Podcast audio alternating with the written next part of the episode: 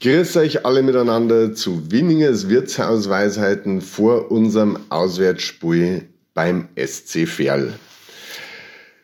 Ja, Ferl steht für Spektakelfußball. Schauen wir uns an, was die Löwen am Samstag dort erwartet. In erster Linie ein System 4312, die sogenannte flache Raute. Das kommt generell relativ selten zum Einsatz. Ähm, in der Art, wie Ferl das Spiel bringt, es sehr viel Power auf dem Platz, äh, sorgt für wahnsinnig viel Gefahr im letzten Drittel des Gegners, allerdings auch im eigenen, dadurch, dass Ferl die Offensive brutal überlädt. Im Pressingverhalten stehen die Ferler allgemein sehr, sehr hoch und aggressiv gegen den ballführenden Aufbauspieler. Ähm, die kurzen Passwege ins Mittelfeld werden zugestellt und man versucht den Gegner quasi mit einer ebenfalls hochstehenden Defensivlinie und einem somit engen Mittelfeld dazu zu bringen, dass er den Ball lang spielt und man dann in der eigenen Tiefe entweder den Ball gleich abfängt oder über äh, gelungene Zweikämpfe beim Kampf um den zweiten Ball die Kugel dann erobert. Was klar ist, Ferl hat gern den Ball. Die sind die Mannschaft in der dritten Liga mit dem höchsten Ballbesitz, können mit dem Ganzen auch umgehen, weil bei der Passgenauigkeit führen sie auch weit vor den Konkurrenten.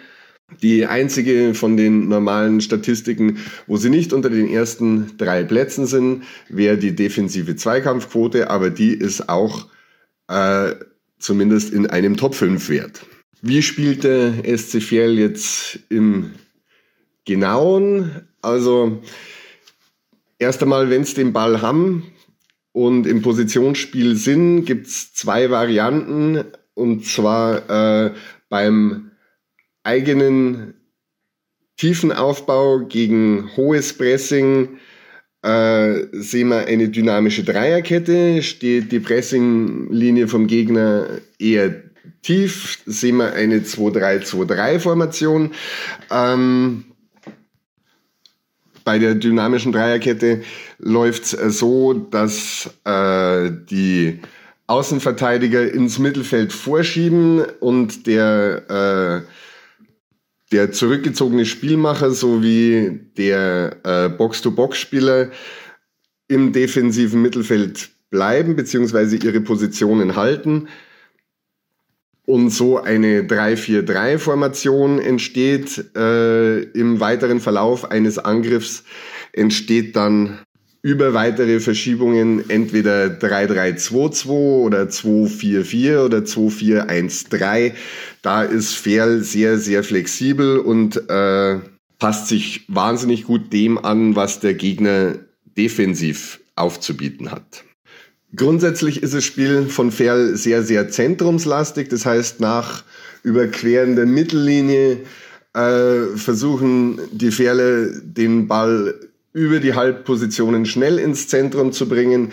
Ist da zu wenig Raum vorhanden, haben die allerdings auch kein Problem, über die Flügel anzugreifen und dabei sehr genau zu agieren. Da haben wir Flankengenauigkeit von 39 Prozent. Das ist ein Topwert in Liga 3. Gegen Ball sieht es so aus, dass Ferl absolut gerne und konsequent und aggressiv hochpresst. Ähm, das machen die auch gut und erfolgreich. Auch die Defensivlinie wird mutig nach vorn geschoben.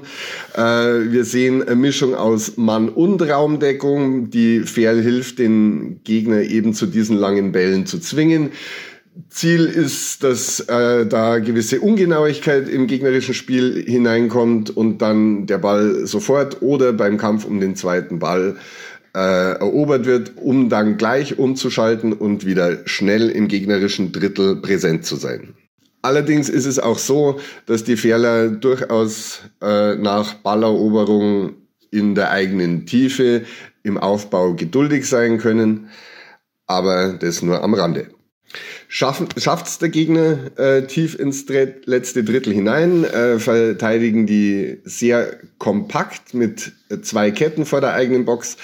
Kommt drauf an, äh, wie stark das Mittelfeld von, durch den Gegner überladen wird, sehen wir dann eben ein 4-4-1-1 oder ein 4-5-1. Wie kann man fair knacken? Gegen die variable Spielweise von Ferl gibt's nicht wirklich ein Patentrezept. Man muss schauen, dass man so verschiebt und verdichtet, dass Ferl keine Überzahl im offensiven Mittelfeldzentrum bekommt, beziehungsweise auch im Zentrum vorm Tor. Ferl kann da auf engem Raum sehr genau und direkt spielen. Ähm, lieber mal ein Foul mehr vorm Strafraum, als dass wir die Kugel in die Box kriegen. Genauso muss äh, auf das schnelle Umschaltspiel von Ferl aufgepasst werden und das möglichst verhindert. Das bedeutet, äh, sofortiges Gegenpressing nach Ballverlusten äh, ist eine ganz wichtige Geschichte für die Löwen. Dass sowas äh, mit Dauer, mit also zunehmender Spieldauer sehr schwer und anstrengend wird, ist auch klar. Deswegen wird man Ferl nicht dauerhaft unter Kontrolle halten können. Woran man auch denken muss, ist, dass, wie gesagt, Ferl zwar am stärksten ist, wenn sie im Zentrum agieren, aber auch das Flügelspiel nicht zu unterschätzen ist. Ähm, Defensive wird wahrscheinlich stark gefordert sein, aber Janikis wird da sicherlich Lösungen parat haben. Wenn wir selber den Ball haben, wird es wichtig, dass man eben Aktionen setzt, in denen man es schafft, in gewissen Räumen Überzahl und dort freien Raum herzustellen, damit man Platz für Aktionen hat. Aus dem Umschaltspiel raus gilt es äh, präzise und vertikal schnell nach vorne zu spielen, dass man die äh, riskant, also die von Ferl riskant offen gelassene Restverteidigung quasi typieren kann und dort dann im Umschaltspiel eben äh, die Akzente setzt. Sicherlich wird es Torchancen geben. Ferl hat immer die Devise lieber 5-5 als 0-0. Nur wenn sich diese Chancen für 60 offenbaren, muss man sie halt auch präzise nutzen. Auch möglicherweise strafraumnahe Standardsituationen wie am vergangenen Sonntag sind eine Möglichkeit. Allerdings äh, wird Ferl da auch gewarnt sein nach dem Traumtor vom Gutau am letzten Sonntag. Stärken und Schwächen der, äh, des Systems entnehmt bitte der Taktiktafel auf 60er.de. Die wird ab Freitag 11.45 Uhr online sein. Kommen wir zu den Schlüsselspielern.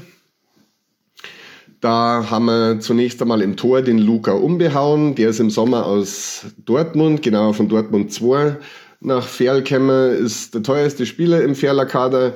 Ähm, sehr, sehr reflexstark, wahnsinnig gute Strafraumbeherrschung. Im Timing bei 1 gegen 1 Situationen ist der junge Bursch besser als andere junge Keeper, zwar noch nicht auf oberstem Topniveau, aber das ist die einzige leichte Schwäche. Ich halte den generell äh, für eins der größten Talente im Deut also deutschen Talente im Tor. Von daher äh, hat Ferl da eine echte Granate hinten drin stehen. In der Abwehr haben wir dann den neuen Kapitän Torge Petov. Ähm, der ist in der Innenverteidigung der Schlüsselspieler der Ferler. Er hat ein wahnsinnig gutes Stellungsspiel. Zweikampfquote gegen den Ball liegt ein bisschen unter dem, was man eigentlich von einem Innenverteidiger erwartet. Nichtsdestotrotz äh, ist der durch sein Stellungsspiel extrem wichtig. Beim Spielaufbau beteiligt er sich je nach Situation präzise und sicher.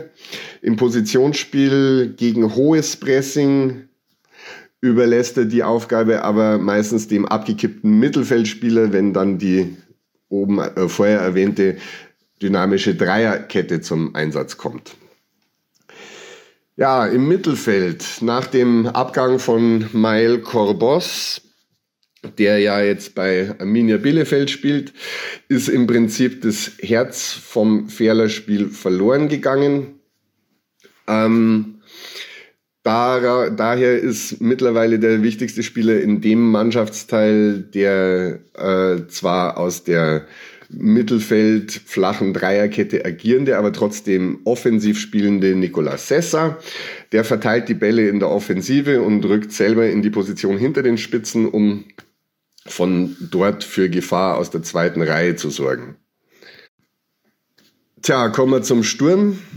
Einer der Torgaranten wurde ebenfalls abgegeben, allerdings von Ferl nicht so ganz freiwillig. Dresden hat da die Laie beendet, deswegen spielt Oliver Battista Meyer mittlerweile äh, weiterverliehen an den Grasshoppers Club Zürich in der Schweiz. Der hat neun Tore und zehn Vorlagen auf dem Konto gehabt. Von daher ist es natürlich schon sehr, sehr schmerzhaft für die Ferler. Auf der anderen Seite äh, gibt's immer noch Lars Lokotsch. Der hat auch mittlerweile neun Tore vorzuweisen, ähm, vier Vorlagen.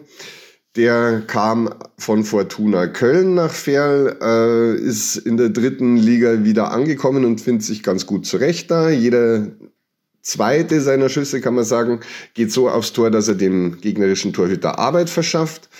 Ähm, für einen Stürmer ist er brutal passsicher, sehr durchsetzungsfähig bei Einzelaktionen. Allerdings ist es im Dribbling deutlich besser als bei offensiven Laufduellen. Gegen einen Ball ist er allerdings auch noch brutal einsatzfreudig äh, und sehr erfolgreich. Aber das ist auch logisch, wenn man drüber nachdenkt, wie Ferls Pressing anlegt, muss das also sein.